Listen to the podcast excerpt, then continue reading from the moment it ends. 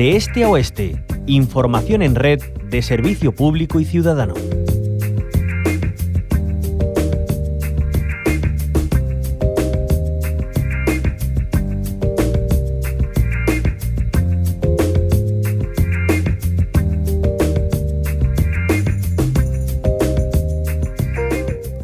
El IPC modera su crecimiento hasta el 7,3%, su cifra más baja desde enero. Según el INE, esta moderación del índice de precios de consumo interanual se debe principalmente a la bajada de los precios de la electricidad y en menor medida al abaratamiento del gas.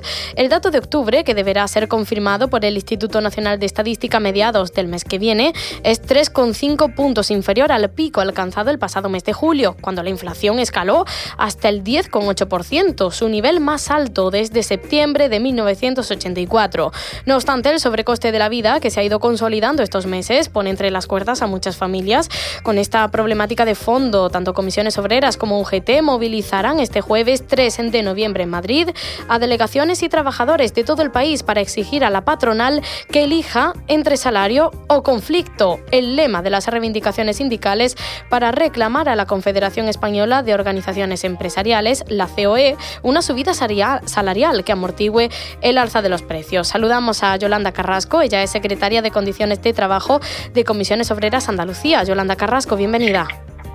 Hola, buenos días. Gracias. gracias por la invitación. Igualmente, gracias a usted por acompañarnos. ¿En qué porcentajes piden las subidas salariales? ¿Han variado con respecto a las que pedían hasta mayo cuando pasaron las conversaciones sindicatos y patronal eh, sobre el acuerdo para el empleo y la negociación colectiva? Eh, mire, eh, nosotros venimos pidiendo, y creo que en eso las personas trabajadoras y las organizaciones sindicales hemos mostrado siempre un sentido eh, de lógica, ¿no? No pedimos subidas desorbitadas, desorbitada. Pedimos no perder mucho poder adquisitivo, porque la realidad es que se venía hablando de un 3%. Lo que ahora estamos viviendo durante este año, como bien decías, con cifras superiores al 10%, no es de recibo plantear subidas de un 1% o de un 0%, como se han planteado en algunas mesas de negociación. No estamos pidiendo la luna, estamos pidiendo unas subidas que permitan a las personas en unos cuantos de años, en dos, tres años, recuperar la pérdida de poder adquisitivo tan brutal que estamos afrontando este año que va en torno a un 7, un 8%, tal y como decías ahora al inicio, ¿no? Si dicen que no están pidiendo, haciendo peticiones eh, desorbitadas, ¿por qué la COE se, se mantiene en contra de, de, lo que proponen los sindicatos? Pues mire, sinceramente, solo cabe plantearse que es una cuestión de avaricia de codicia empresarial, porque otra cuestión no tiene sentido. Todos y todas sabemos que eh, la imposibilidad de gastar, de consumir, va a dificultar también el desarrollo de la economía. Es decir, si los trabajadores y las trabajadoras no pueden ni llegar a fin de mes, no van a consumir en otros bienes y servicios. Y por tanto, esto es la pescadilla que se muerde la cola. Si la gente no tiene para vivir, no va a tener para gastar en otras cosas. Y aquí estaremos en un círculo que no sé yo cómo se va a salir. ¿eh? Eh, bueno, por lo pronto, Yolanda Carrasco, si nos situamos aquí en Andalucía, desde comisiones obreras también exigen un plan para que se amortigüe la, subida de la inflación, ¿no? Eh, ¿En qué consistiría o qué es lo que proponen en este caso al gobierno de Juanma Moreno?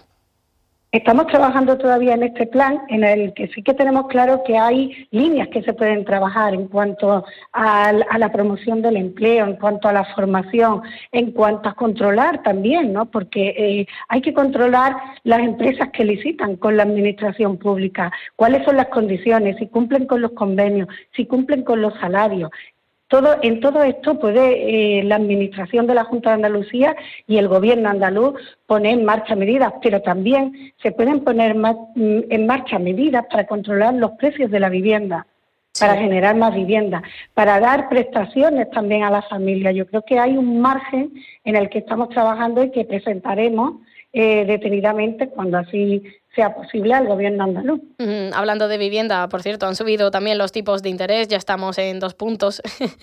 Eh, la verdad es que está la cosa, pues eh, ya sabemos eh, cómo, ¿no? en una espiral inflacionista, sí que es cierto que se ha moderado el IPC, pero claro, venimos de, de, estar bastantes meses ahogados, ¿no? Sobre todo las familias de clase media, trabajadora, que han visto cómo sus salarios, pues bueno, muchas veces no han llegado para hacer frente a a, todo lo que, lo que hay que hacer eh, frente en el día a día.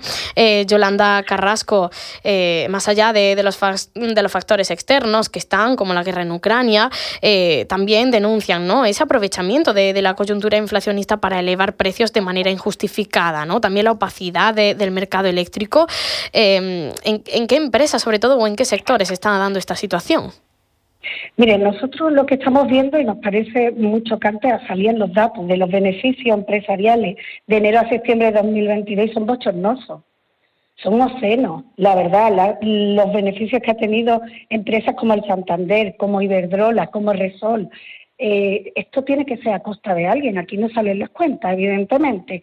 Unos beneficios desorbitados. Mire, hay responsables, ahí hay accionistas, Igual que las empresas tienen personas detrás que las gestionan. Hay personas responsables de este incremento continuo de los precios. Hay eh, en Andalucía más del 53% de las personas trabajadoras cobran por debajo del salario mínimo interprofesional.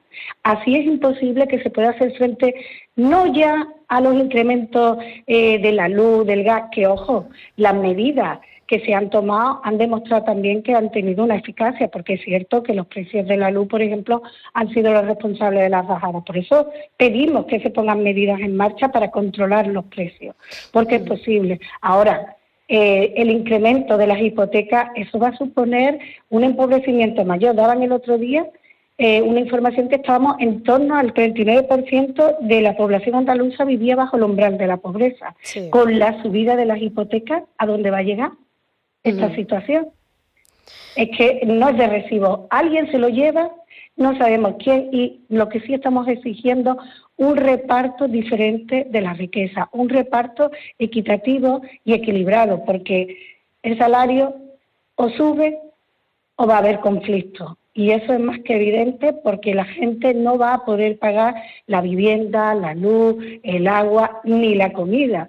En septiembre entre las cuestiones que han subido, muchas han tenido que ver con la incorporación al cole de los niños, que es algo habitual, sí, pero que es una gota más en un vaso que está a punto de desbordar. Yolanda Carrasco, otra cosa más, eh, ya que estamos eh, charlando con usted, tenemos eh, muy frescos los datos del paro que sabíamos a finales de la semana pasada. Ha subido en Andalucía en 15.000 personas de julio a septiembre. ¿Qué lectura hacen?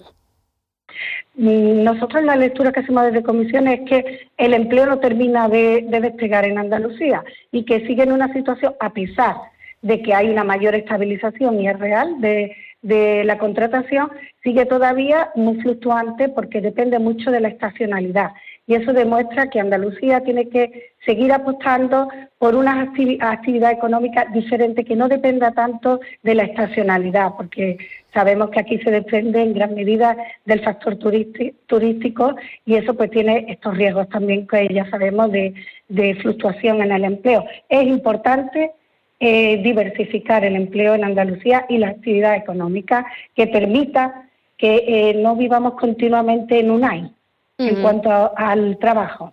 Sí, y en cuanto al paro juvenil, Yolanda Carrasco también preocupa, ¿no? Porque el porcentaje es alto. Hombre, eh, esto es algo que también venimos denunciando hace ya mucho tiempo, ¿no? Que los jóvenes han, han estado un poco dados de la, ¿no? Es un talento que hay que tener en cuenta, que tenemos que pensar eh, en ellos y en ellas, porque efectivamente si no es imposible que puedan desarrollar un proyecto de vida. Por eso decíamos que necesitamos políticas activas, políticas activas de empleo, políticas activas de formación, para que puedan desarrollar eh, las personas jóvenes también su futuro, ¿no? Pues ahí está, además, eh, las reivindicaciones que se van a trasladar este 3 de noviembre en Madrid. Eh, tanto comisiones obreras como UGT llaman a salir a la calle para exigir la subida de los salarios. Eh, Yolanda Carrasco, secretaria de Condiciones de Trabajo de Comisiones Obreras Andalucía, muchas gracias por habernos acompañado. Que tenga buen día. Gracias a vosotros.